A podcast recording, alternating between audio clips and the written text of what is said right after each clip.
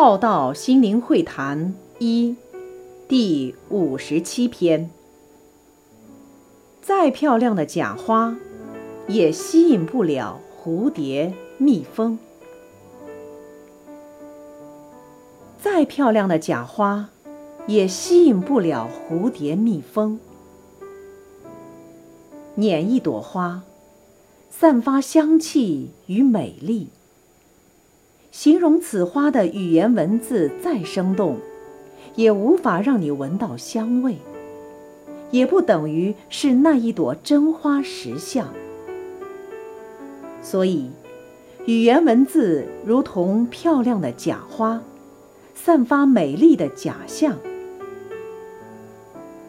蝴蝶、蜜蜂是知真相的行者，不被假花所迷惑、吸引。